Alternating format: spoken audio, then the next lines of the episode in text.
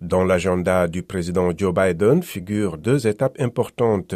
D'abord, le sanctuaire de Notre-Dame de Noc, un lieu de pèlerinage pour ce fervent catholique.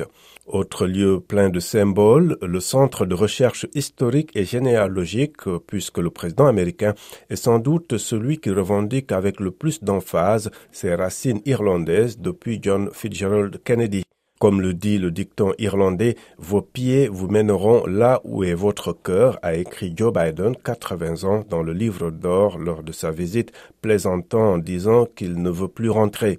Ces derniers jours, Joe Biden, qui avait commencé par un passage éclair à Belfast, a certes évoqué plusieurs fois le sujet délicat de l'Irlande du Nord, appelant à lever le blocage des institutions de cette province britannique. Il a aussi loué l'alliance entre Washington et Dublin face à la Russie, parlé de développement économique et de défense de la démocratie.